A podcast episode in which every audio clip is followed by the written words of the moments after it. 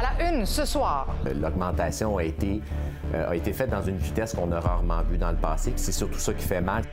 Oui, ça monte encore. Le taux directeur grimpe d'un quart de point et votre panier d'épicerie coûtera aussi plus cher.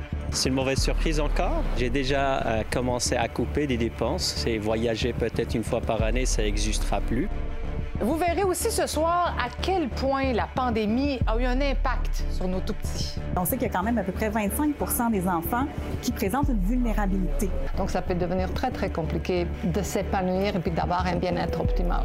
La santé mentale, c'est l'affaire de tous. Le ministre Lionel Carman est avec nous ce soir. Et de l'absolution à la prison, la Cour d'appel renverse la décision dans l'affaire Simon Hull. Au, au, reste de la société là, le message que c'est que c'est inacceptable et euh, ça justifie l'imposition ici d'une peine d'incarcération de 12 mois. Voici votre fil de la journée.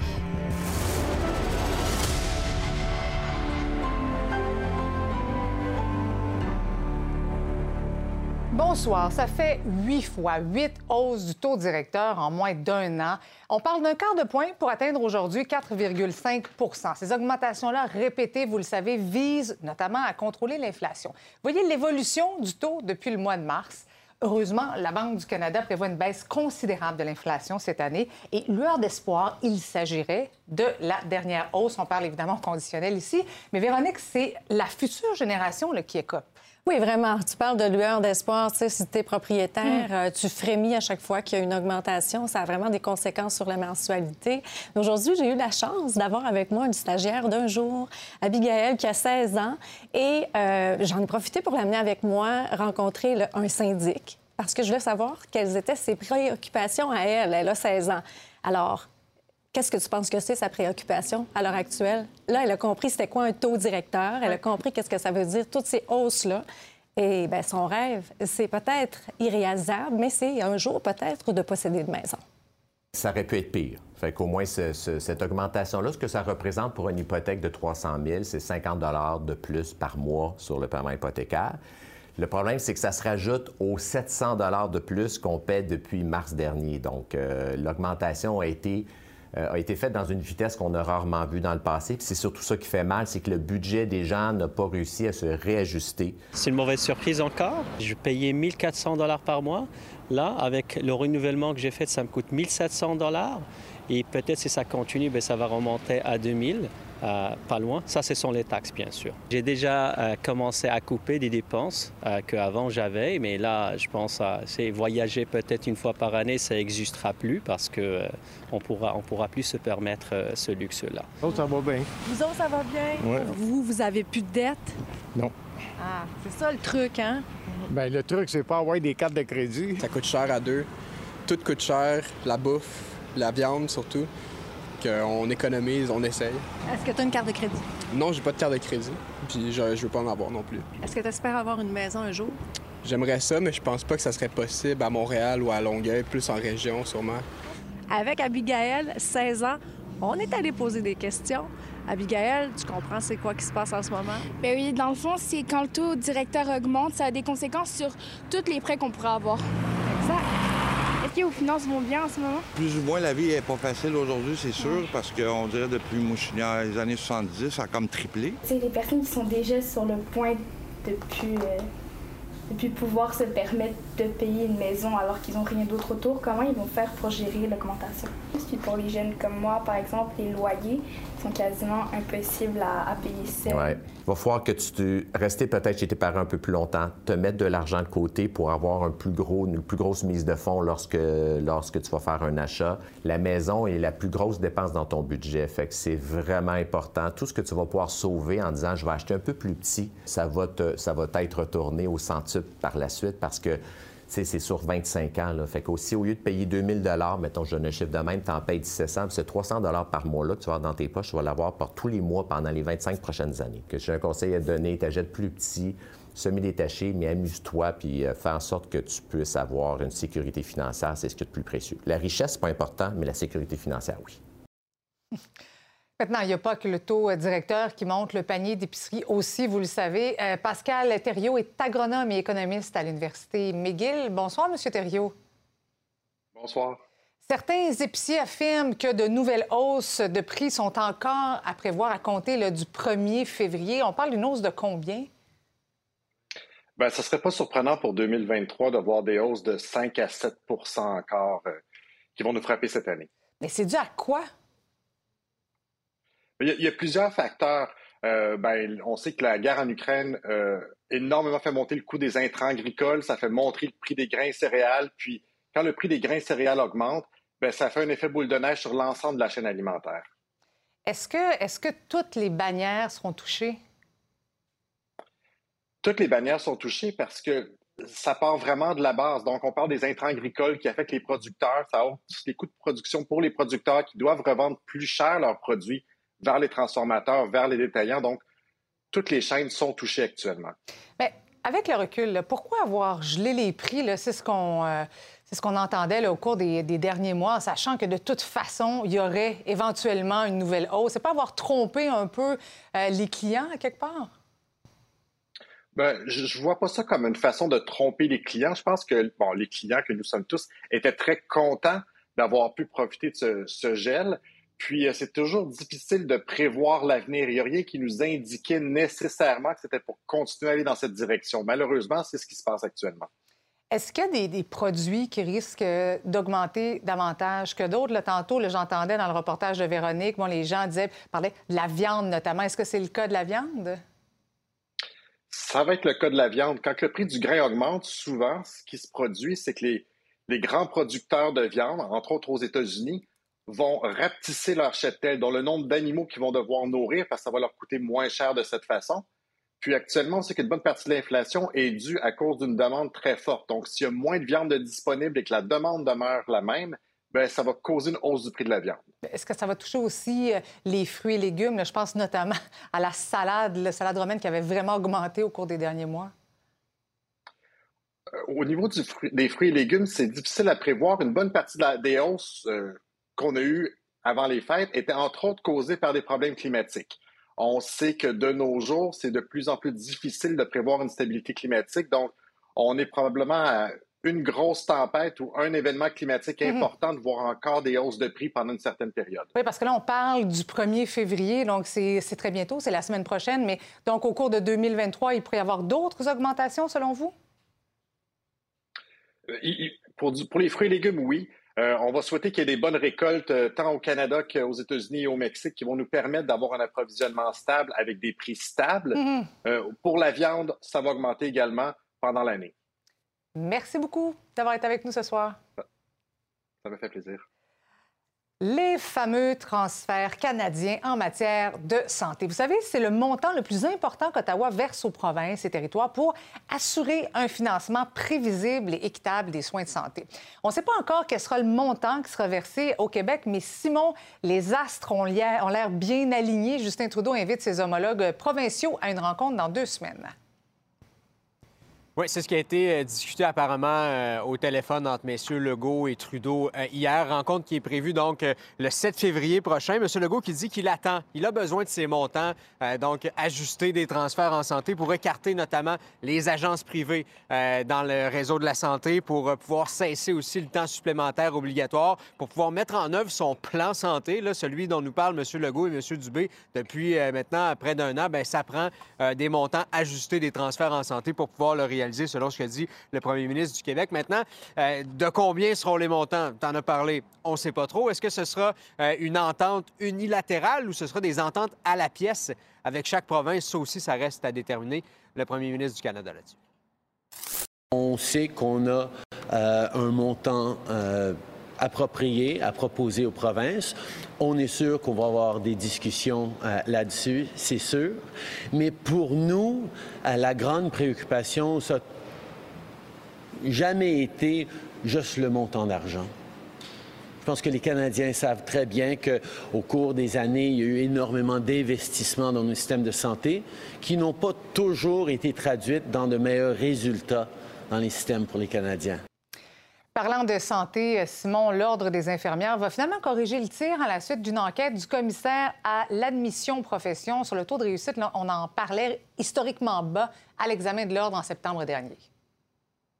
Le commissaire à l'admission aux professions qui enquête là-dessus présentement. L'enquête n'est pas terminée, mais a publié un rapport d'étape la semaine dernière. Et euh, c'est ce dont on vous parlait euh, la semaine passée. Mais là, aujourd'hui, ben, l'Ordre des infirmières et infirmiers euh, est sorti en disant, écoutez, on a déjà des solutions à apporter aux hypothèses, pour recommandations, là, aux pré-recommandations, si on veut, que le commissaire avait établi la semaine dernière. parce que, bon, il y avait deux hypothèses. Soit qu'il y avait un problème avec l'examen en tant que tel, ou soit que les étudiantes et étudiants n'étaient pas bien préparés au cours du dernier cursus euh, pour faire face à cet examen. Selon le président de l'Ordre, il n'y a aucun problème avec l'examen. Il est correct. D'ailleurs, les taux de réussite là, ont, souvent été très bons. Celui, euh, entre autres, avec le, nouvel examen mis en place depuis 2018, ça allait bien. C'est vraiment avec l'édition de septembre dernier où on avait des problèmes, mais l'examen, selon lui, demeure correct. Par contre, euh, ce que le commissaire recommandait, c'est de peut-être reporter la date du prochain examen de l'Ordre des infirmières qui est prévu en mars prochain. L'Ordre dit on le, on le maintient en mars prochain. Par contre, ce n'est pas une obligation pour les candidates à la profession euh, de se présenter à cet examen, peuvent attendre euh, de consolider euh, leur, leur apprentissage puis se présenter à l'examen de septembre prochain. Et aussi, autre mesure mise en place, là, parce que, bon, on a trois chances. Les candidates ont trois chances pour faire l'examen. Et ceux qui ont échoué à leur troisième et dernière chance lors de l'édition de mars dernier bien, auront une quatrième chance pour le faire. J'ai parlé avec le président de l'Ordre des infirmières aujourd'hui qui me disait euh, qu'il faut quand même s'attarder euh, aux conséquences de la pandémie sur les résultats à ce dernier examen. Ça a pris un certain temps pour les milieux d'enseignement de se revirer de bord, dire qu'est-ce qu'on fait avec nos modalités pédagogiques, euh, mettre des cours en ligne. puis là, il n'y avait plus d'accès au laboratoire de simulation clinique, pas de stage pendant un certain temps l'isolement des étudiants. Puis l'autre chose qu'il faut mentionner aussi, puis ça, c'est, on, a participé à ce que je vais dire là, on a permis aux étudiants, puis à la demande du gouvernement, qu'ils aillent aider à la vaccination de masse, qui était mis en place. Alors, ils ont passé beaucoup de temps peut-être trop, parce que pendant qu'ils faisaient de la vaccination, ils n'allaient pas consolider leurs connaissances dans d'autres milieux de soins.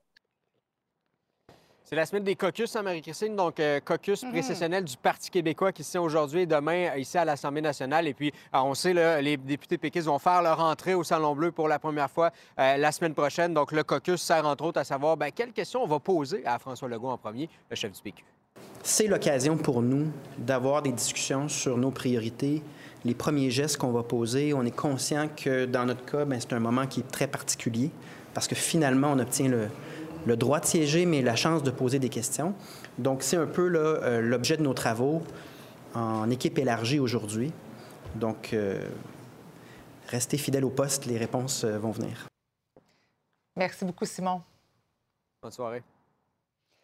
La santé mentale occupera une place importante dans notre bulletin ce soir, puisque c'est la journée Belle cause pour la cause. Oui, il y a la santé mentale des adultes, des adolescents qui a été et qui est toujours préoccupante hein, depuis la pandémie, mais on oublie trop souvent celle des enfants. La pandémie ne les a pas laissés indemnes, comme nous l'explique Emmanuel Runiga. C'est la salle de clinique. Ici, on rencontre l'enfant et sa famille, donc le médecin, la travailleuse sociale, puis éventuellement euh, les autres intervenants. Donc on a l'impression que c'est beaucoup plus compliqué, qu'il y a beaucoup plus d'enfants qui arrivent avec des, retards, avec des besoins spéciaux, sans qu'ils aient des diagnostics de maladies spécifiques, juste parce qu'ils euh, n'ont pas été euh, socialisés avant, parce qu'ils n'ont pas eu la stimulation du langage en français avant, parce qu'ils n'ont ils, pas bougé. Quel a été l'impact s'il y en a eu un de la pandémie sur les tout petits? Les études un peu partout dans le monde nous montrent qu'il y a une augmentation des troubles globalement, euh, autant internalisés, ça, ça veut dire de l'anxiété, de la dépression, euh, mais aussi externalisés. Donc, les enfants qui ont des troubles de comportement, qui ont des problèmes de sommeil aussi, ça, ça a été bien documenté. Ils sortent un peu moins dehors, ils font plus d'écran. Il y a aussi les impacts indirects, le niveau de vulnérabilité de la famille, euh, la santé mentale des parents, le fait que les familles sont un peu plus isolées maintenant qu'elles l'étaient avant la pandémie. Selon les résultats qui ont été publiés, bien, ce sont les familles les plus défavorisées qui, dont la santé mentale a été le plus affectée. Ce stress-là, bien, peut aussi avoir des répercussions sur la disponibilité mentale que le parent a, sur sa capacité à bien répondre aux besoins de son enfant, de lui accorder du temps de qualité. Et ça, ça peut avoir des répercussions sur la santé mentale des tout-petits aussi. On parle beaucoup de santé mentale des adultes, on parle beaucoup de santé mentale des adolescents, mais on a tendance à oublier les, les petits. On a tendance à penser que parce qu'ils sont aussi jeunes, ils n'ont probablement pas de problème de santé mentale, alors qu'en fait, c'est une période très cruciale sur le plan du développement de la santé mentale, la petite enfance.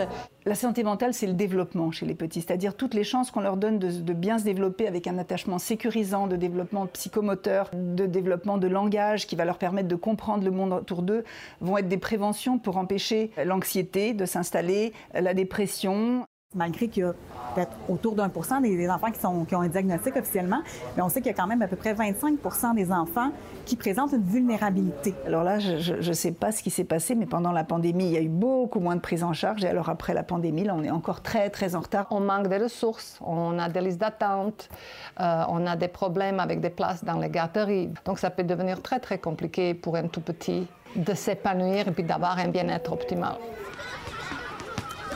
Quelles sont les conséquences qu'on craint euh, si on n'adresse pas ces enjeux-là assez vite, assez tôt?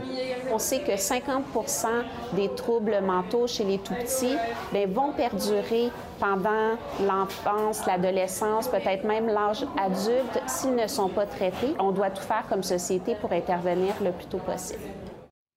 Je suis maintenant en compagnie du ministre responsable des services sociaux, M. Lionel Carman. Bonsoir. Bonsoir, Mme Merci d'être avec nous. Je voyais très attentif lors du reportage d'Emmanuel, parce que c'est troublant d'entendre des enfants qui souffrent, qui souffrent souvent en silence, malheureusement, parce qu'ils sont, eux, euh, très, très jeunes. Euh, avant d'être un homme politique, vous êtes médecin. Vous avez travaillé auprès de la clientèle euh, très jeune.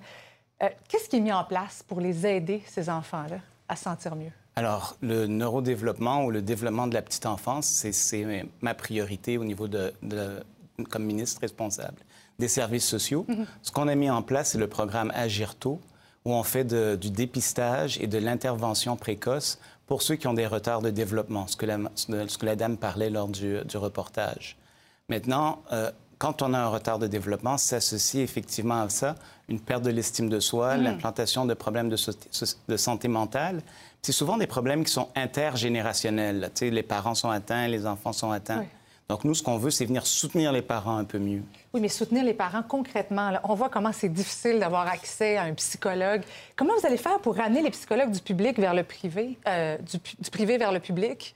C'est beaucoup mieux. Alors, le problème qu'on a avec les psychologues actuellement, c'est le départ précoce. Euh, on en attire quand même dans le, réseau public, mais plusieurs quittent pour le réseau privé, effectivement. Donc, euh, je pense qu'il y a un enjeu de rémunération. On en est bien conscient. Et, ça, moi, le premier ministre, on a dit qu'il fallait rehausser leur, euh, salaire et, on a confiance que la présidente du Conseil du Trésor va s'en occuper. L'autre chose aussi, c'est que la beauté de travailler dans le réseau public, ce qu'on a instauré, c'est des équipes interdisciplinaires. Donc, tout le monde travaille ensemble autour de l'enfant pour l'aider à, se développer de façon optimale. Mais est-ce qu'éventuellement, notamment parce qu'on sait qu'il manque de profs dans les écoles, mais il manque aussi de soutien psychologique, est-ce qu'ils vont avoir davantage d'aide, les enfants, à l'école, quand on sait que la pandémie a laissé des traces? Oui, bien nous, ce qu'on a fait avec le monsieur, monsieur Roberge quand il était à l'éducation, c'est qu'on a commencé à aller faire de la promotion et de la prévention de la santé mentale dans les écoles. On a implanté des programmes comme Hors-Piste, par exemple, au secondaire. Puis là, on est en train de commencer à, s'implanter dans les écoles primaires également. Mhm. Euh, quand on regarde actuellement le, système de santé, M. Carman, on dirait que ça saigne de partout, dans les urgences, dans les, sur les étages. Euh, ça déborde de partout. Qu'est-ce que vous pouvez dire ce soir aux gens à la maison qui souffrent en ce moment et qui ont peine à avoir accès à un médecin, à un service de psychologue? Je pense que pour la santé mentale, l'important, c'est de lever la main et d'en parler. On a mis sur pied, on a rehaussé la ligne 811 Info Social, où des intervenants santé mentale peuvent vous aider.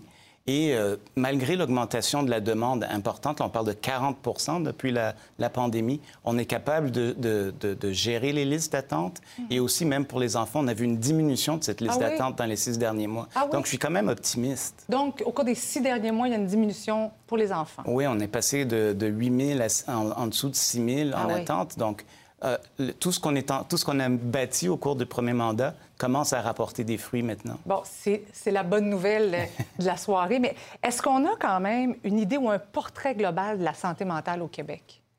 Bien, je pense que c'est sûr que la pandémie a affecté tout le monde au niveau de la santé mentale.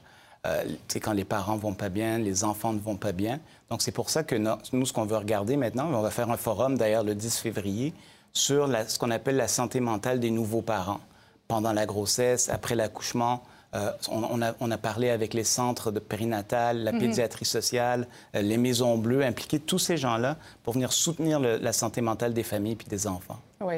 Et malheureusement, le, le Québec demeure quand même un des endroits au monde où le taux de suicide est quand même très élevé. Comment on explique ça? Ben, je pense que par rapport au reste du Canada, c'est quand même euh, Mhm. similaire. Trois suicides par jour, c'est trois suicides de, De trop. trop, Il ouais. faut dire que si on regarde par rapport aux 25 dernières années, on est presque on est au plus bas que ça n'a jamais été. Mhm. Euh, ce qu'il faut, c'est continuer à travailler, à, à dire aux gens de- d'en parler dès qu'ils en, ont besoin Oui. et pas attendre trop longtemps. Vous avez totalement raison. Et d'ailleurs, numéro de téléphone au bas de l'écran, il ne faut jamais hésiter à demander de l'aide, à lever la main. Merci beaucoup, M. Carman, d'avoir été avec nous ce soir. Ben, c'est moi qui vous remercie. Tout un revirement maintenant dans l'affaire Simon Hull. L'ingénieur avait reçu une absolution conditionnelle. La Cour d'appel vient de renverser tout ça. Le commentaire d'Yves Boisvert au retour.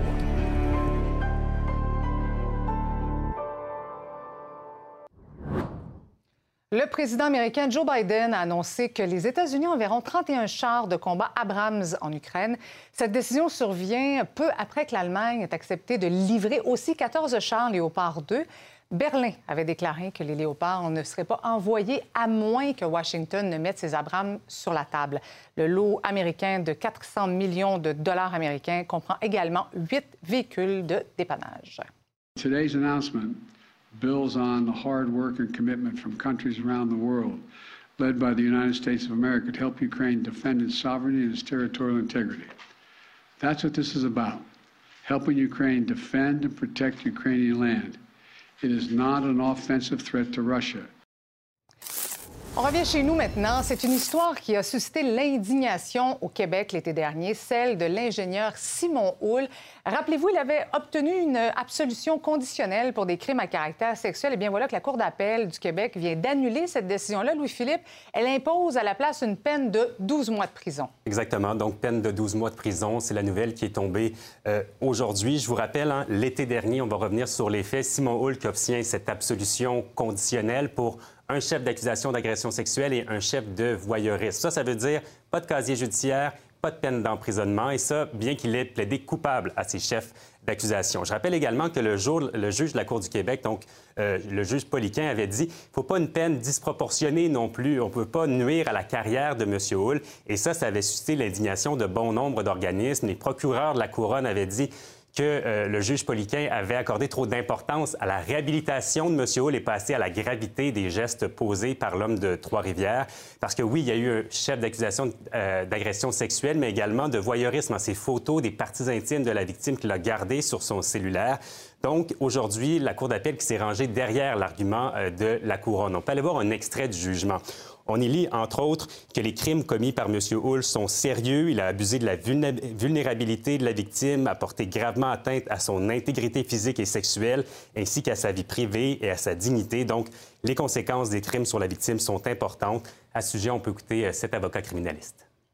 C'était néanmoins une décision qui était très bien articulée, qui était très bien euh, motivée. Euh, pour reprendre l'expression de la Cour d'appel, c'était un jugement très soigné. Alors, la Cour d'appel considère que dans l'ensemble, c'est un, une séquence des événements qui est plus répréhensible que ce que le juge, le premier juge, a, a évalué et que ça euh, commande de la dissuasion personnelle, de la dissuasion générale donnée au, au reste de la société, là, le message que c'est que c'est inacceptable. Donc, Simon Hull qui devra se présenter aux autorités carcérales au plus tard lundi, 15 h. Merci, Louis-Philippe. Plaisir.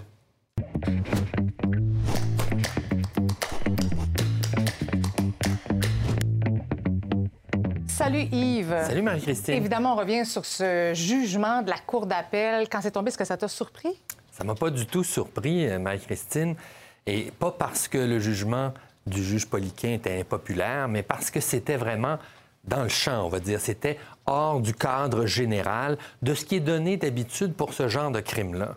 Et c'est ce que dit la Cour d'appel, finalement, c'est que le juge a ça, ça, arrive. Il est déjà arrivé qu'il y a eu des absolutions en matière d'agression sexuelle, mais pour des faits moins graves. Et aussi, il y avait deux crimes. Il y avait voyeurisme aussi là-dedans.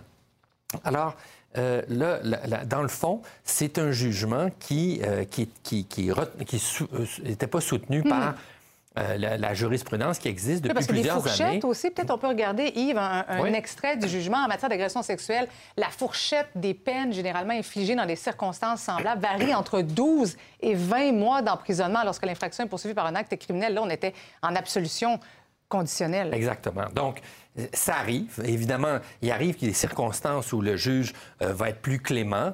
Et ça dépend des crimes, ça dépend de plein de choses. Mais dans ce cas-là, c'était absolument pas justifié. Et, euh, et c'est ça que la Cour euh, d'appel vient, vient souligner. Et moi, je suis pas surpris de ça du tout. On en avait parlé de ce dossier-là, Yves, il y a quelques semaines, parce que le Conseil de la magistrature s'était aussi penché sur ce Oui. dossier-là. Il y a eu des plaintes. Oui, parce que ceux qui s'en souviennent, au mois de juin, ça a tellement fait scandale, cette peine-là, notamment parce que le juge avait dit. euh, euh, c'était- ça a duré, ça a vraiment pas duré longtemps, cette affaire-là, comme si c'était un argument. Parce Ben que oui. un- un- une agression sexuelle, si elle n'est pas répétée, peut-être ça ne sera pas un facteur aggravant, mais c'est certainement pas un facteur atténuant, le fait que ça n'a pas duré longtemps. Et d'ailleurs, c'est pas vrai que ça n'a pas duré longtemps, parce que la victime Oui. a changé de pièce, et ainsi de suite. Mais donc, photos, euh. ça avait, ça, ça- ça avait fait un tel tollé qu'il y a des gens qui ont, qui ont dit ce juge-là n'a pas de bon sens, il faut qu'il perde sa job. Et il y a eu des plaintes au Conseil de la magistrature. Et la, la ma- le Conseil de la magistrature a dit écoutez, les jugements peuvent, qui sont mal faits, ou entre guillemets, ou mal raisonnés, Mauvais mais il y a une cour d'appel pour ça. Et la cour d'appel va corriger le jugement. Mais, il n'y le a pas de faute professionnelle. ben non. Et même la Cour d'appel l'a dit, on vient d'entendre l'avocat euh, euh, il y a quelques secondes. C'est un jugement qui était soigné. Le juge, c'est pas un jugement de fou là, qu'il a rendu, c'est un jugement qui était très, très détaillé. Il, argument, il a fait ses arguments. Mais la Cour d'appel dit, ben, écoutez, non, vous n'avez pas assez tenu compte des facteurs aggravants. Puis ces dernières années, les tribunaux le disent. Il faut euh, insister sur la dissuasion en matière d'agression sexuelle. Il faut envoyer un message fort. Oui. Et c'est ça qui manquait dans ce jugement-là. C'est fait. Merci beaucoup, Yves. À demain. À demain. Une nouvelle vous fait réagir. Vous avez une histoire à partager, un sujet d'enquête à transmettre. Je vous invite à nous écrire à l'adresse courriel suivante ma nouvelle à commercial nouveau.info. Bonsoir, Lisa Marie. Bonsoir, Marie-Christine. Alors, témoignage d'un père qui raconte comment le soutien de la communauté l'a aidé à survivre à la mort de son fils. Oui, on peut difficilement imaginer un événement plus dramatique que celui de perdre un enfant, mais c'est ce qui est arrivé à Daniel Fortin, son fils Jackson, qui a été tué par un chauffeur ivre. Ça s'est passé à Québec il y a un an et demi. Aujourd'hui, Daniel Fortin va mieux, notamment grâce au soutien de la communauté. Et il y a les parents de l'école de St. Patrick's que fréquentait son fils, qui ont même créé un trophée, vous le voyez, là, en l'honneur de Jackson, remis à la personnalité football de l'année. On écoute un extrait du reportage de mon collègue Jean-Simon Buis. Les émotions sont un peu euh, mitigées parce que j'ai tellement une dose d'amour qui rentre depuis un an et demi de tout le monde, que ce soit des médias, des amis, du monde que je connais pas. Fait qu'à un moment donné, tu prends un peu de recul quand tu es chez vous toute seule. OK, mais je mérite-tu vraiment ça? Puis euh, j'en ai parlé beaucoup avec euh, psychologue, psychiatre, euh, euh, mes amis, puis tout, le monde dit Dan, tu prends tout l'amour que, que la, population te donne, puis cours avec ça, puis continue ton combat. Ouais, Un homme extrêmement résilient. Ben oui. Donc, on vous le présente euh, très bientôt. Vous allez pouvoir voir le reportage complet, en fait, sur euh, nouveau.info et au fil Québec dans un instant. Merci. Bon bulletin à toi, Bon Lisa bulletin, Marie. Marie-Christine.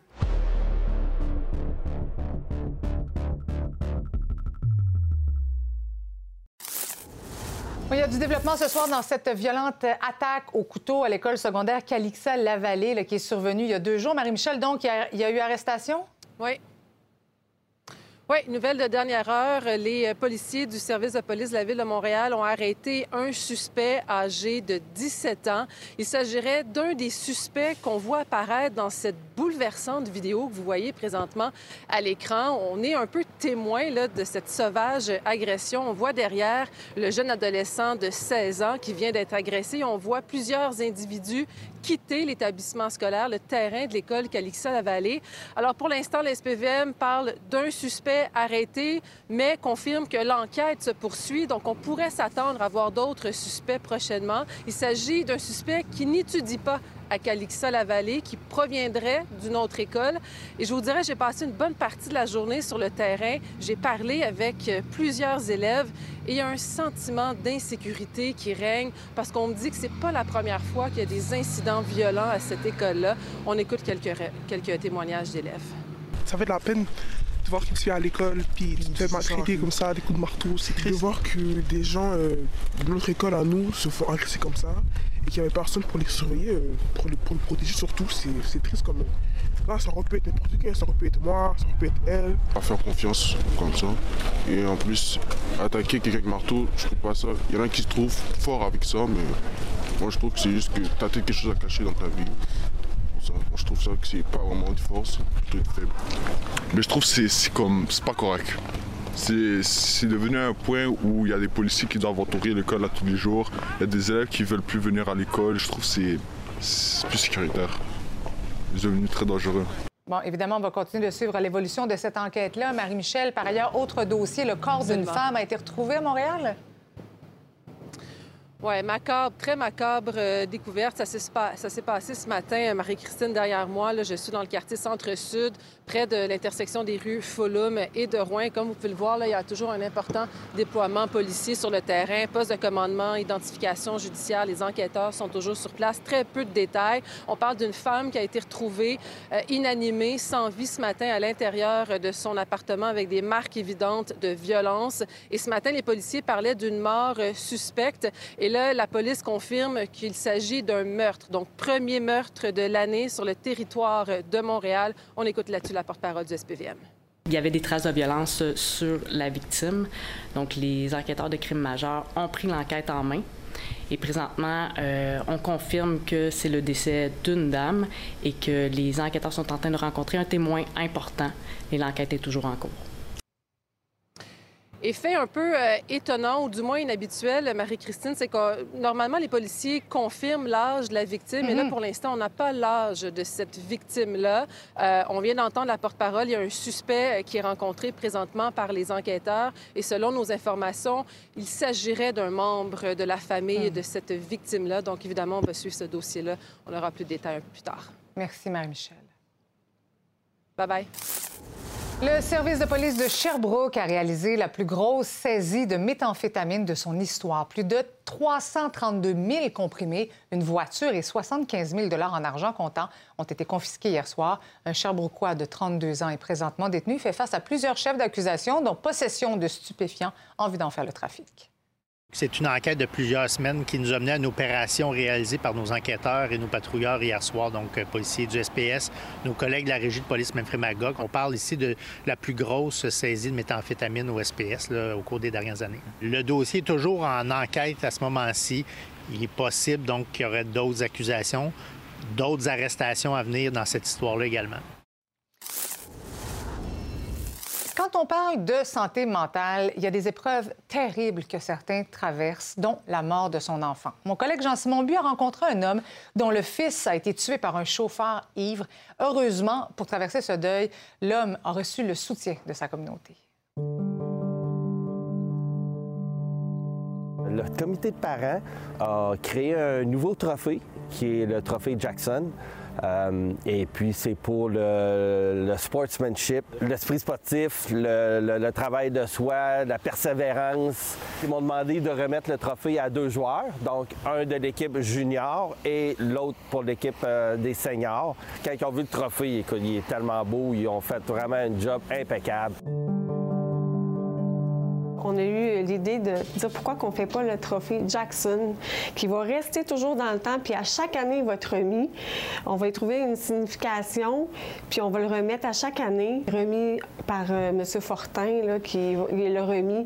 Puis autant si longtemps qu'il va vouloir le remettre à chaque année, il va être le bienvenu, puis il est au courant. Ça nous prenait quelque chose qui allait perdurer dans le temps, euh, que ça allait pas être oublié. Nous, nos garçons vont sortir de Sainte-Pat, puis on voulait pas que ça soit oublié. Donc, euh, le trophée fait en sorte que tous les jeunes, ce soit les jeunes de football ou même les, étudiants futurs de Sainte-Pat, doivent passer devant euh, le trophée parce que nous autres, euh, c'est un membre de notre famille qui est parti. Jackson, euh, c'était dans l'année de nos garçons, donc ils ont joué, il a joué avec nos garçons. Le chandail à Jackson suit les garçons sur le banc. encore à tous les matchs. Fait que c'est. Il est là. Il va toujours y être. Les émotions sont un peu euh, mitigées parce que j'ai tellement une dose d'amour qui rentre depuis un an et demi de tout le monde, que ce soit des médias, des amis, du monde que je connais pas. Fait qu'à un moment donné, tu prends un peu de recul quand tu es chez vous toute seule. OK, mais je mérite-tu vraiment ça? Puis euh, j'en ai parlé beaucoup avec un psychologue, psychiatre, euh, euh, mes amis, puis tout, le monde dit Dan, tu prends tout l'amour que, que la, population te donne, puis euh, cours avec ça, puis continue ton combat.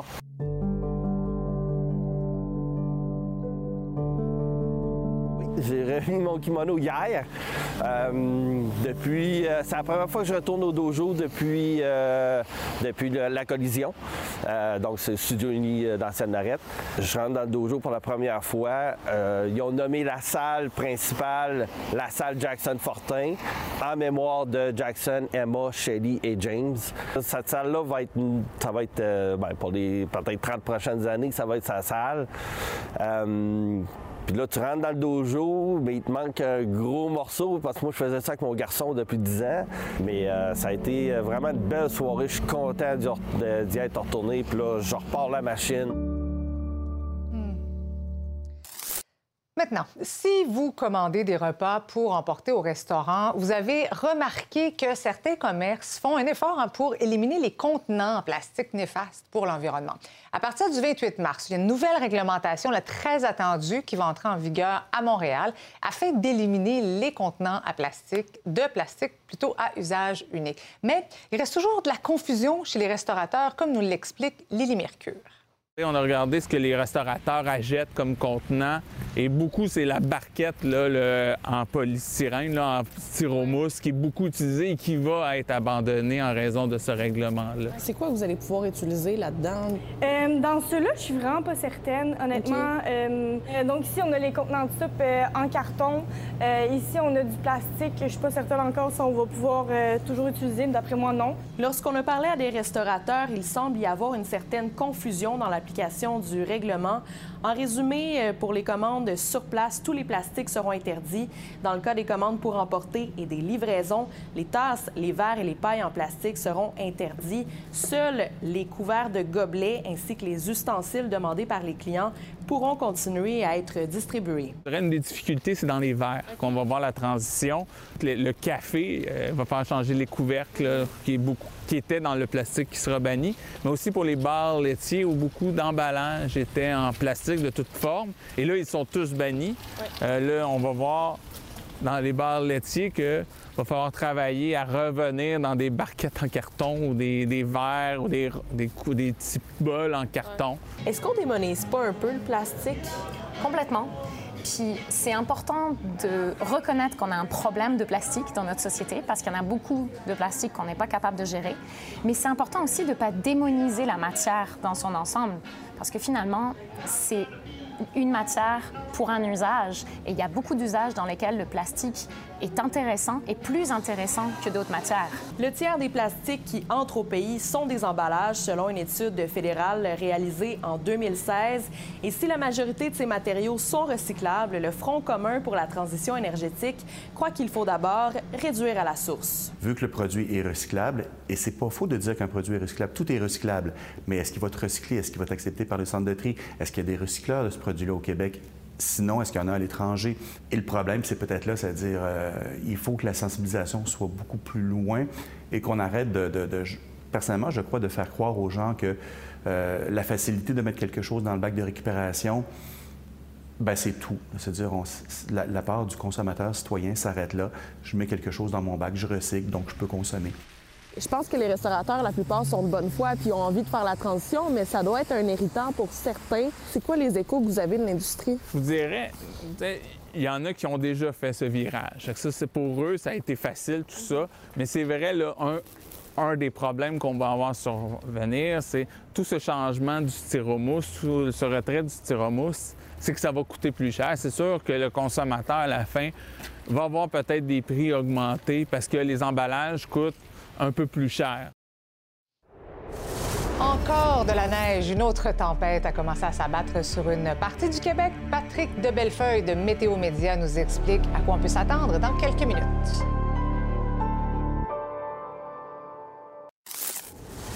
Eh bien, la tempête est officiellement arrivée à Montréal. Vous voyez des images tournées il y a quelques minutes de beaux gros flocons qui tombent c'est blanc, c'est beau, mais c'est glissant, donc faire attention.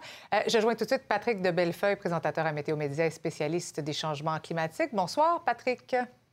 Bonsoir. Donc, la tempête est au-dessus de nos têtes en ce moment. là Oui, c'est ça. C'est déjà commencé là, sur le sud du Québec, mais ce n'est vraiment que l'apéritif. On n'en est même pas encore à l'entrée. Euh, Ah disons oui? qu'au courant de la soirée, ouais, sur le sud du Québec, c'est plutôt vers, je vous dirais, à partir entre 9 h ce soir et euh, 5 h demain matin, c'est là où ça va tomber à un rythme plus important, c'est-à-dire du 1-2 cm à l'heure. C'est surtout à ce moment-là. Ça, ce qui va faire que ce soir, c'est juste décoratif. Euh, demain matin, quand on va se réveiller, cependant, on va déjà avoir un petit 20 cm sur le sol. Ah, quand même, 20 cm la région de Montréal.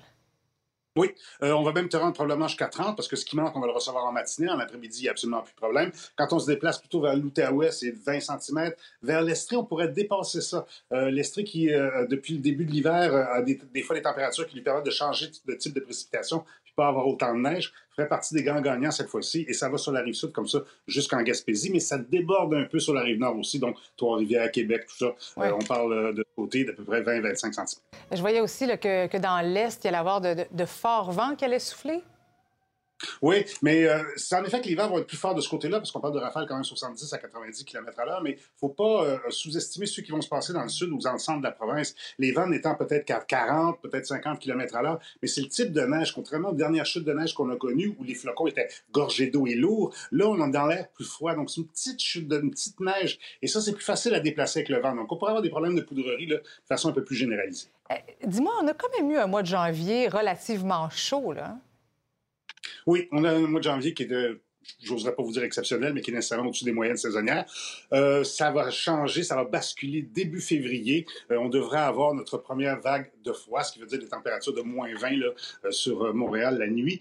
Ça va durer autour d'une semaine, disons. Ah oui, quand même. Bon. Par ailleurs, il y a plusieurs modèles qui prédisent le retour d'El Niño en 2023. Quel sera l'impact, quels seraient les impacts de ce retour d'El Niño? Ça, c'est assez particulier parce que là, on parle ici de la température de surface de l'océan du Pacifique au niveau de l'équateur. Il faut retenir quoi? Que l'océan, c'est le plus grand sur la Terre. Si la température varie, il y a un impact sur le climat. Quand on a une situation La Niña, c'est que cette température-là est un petit peu sous la moyenne. Quand on a une situation El Niño, c'était un petit peu plus chaud que la moyenne. Ça fait trois ans qu'on a un La Niña. Mhm. Le dernier La Niña 2022 a quand même fait qu'on a été sur la Terre, de façon globale, la cinquième année la plus chaude. Et pourtant, historiquement, les La Niña font que c'est plus froid de quelques dixièmes de degrés. Donc, euh, ça fait trois ans qu'on a ça. Les huit dernières années ont été les huit années les plus chaudes, et ça, c'est ce qui fait commencer à dire aux scientifiques, si même quand on a un La Niña, on se refroidit pas un peu, imaginez-vous qu'on est en train de basculer dans un El Niño, et que là, on va avoir, parce qu'il n'y a aucune raison qu'on pense qu'on n'ait pas le même genre d'été que l'année passée, et l'année suivante, ce sera aussi la même chose. Donc, on pense que euh, 2022 aurait été une année record, ça n'avait pas été La qui a un petit peu freiné, dès qu'on bascule en El Niño, Ah là là. on risque de On va avoir chaud. On va avoir chaud cet été. Merci beaucoup. Peut-être pas tout, mais Non. la Terre. Exactement. Merci beaucoup, Patrick. Évidemment, on peut suivre l'évolution de cette tempête qui s'abat sur nous et sur plusieurs régions, sur toutes les plateformes de Météo Média. Merci, Patrick. On parlait hier des nominations aux Oscars. Eh bien, aujourd'hui, c'était au tour de leur équivalent euh, français d'annoncer ses nominations. La Québécoise Charlotte Lebon est en liste pour le César du meilleur premier film pour Falcon Lake. Le 48e gala des Césars aura lieu le 24 février à Paris. Charlotte Lebon a déjà été nommée au César à titre d'actrice pour ses rôles.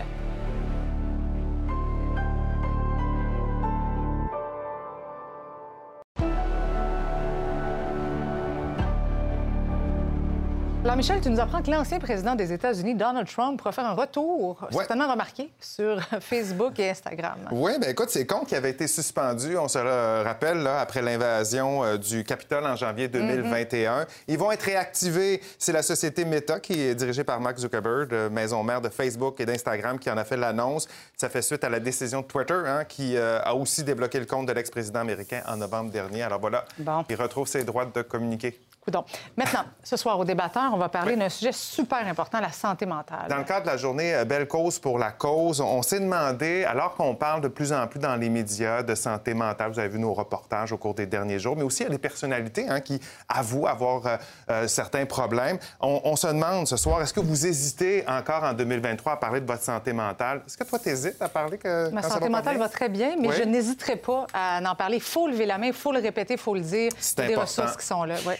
Exactement, euh, que ça soit plus un tabou. Ben, on va en débattre ce soir avec quatre personnalités qui n'ont pas peur d'en débattre. Geneviève Peterson, Alex Perron, mes deux débatteuses invitées également, euh, euh, Florence K et Varda Étienne qui seront avec nous à 22h. Ça sera bien intéressant. Toi, tu vas bien, Michel? Ça va très bien. Ah, On aime ça. On aime ça, faut, faut rester comme Excellente soirée à notre antenne. À demain, 17h.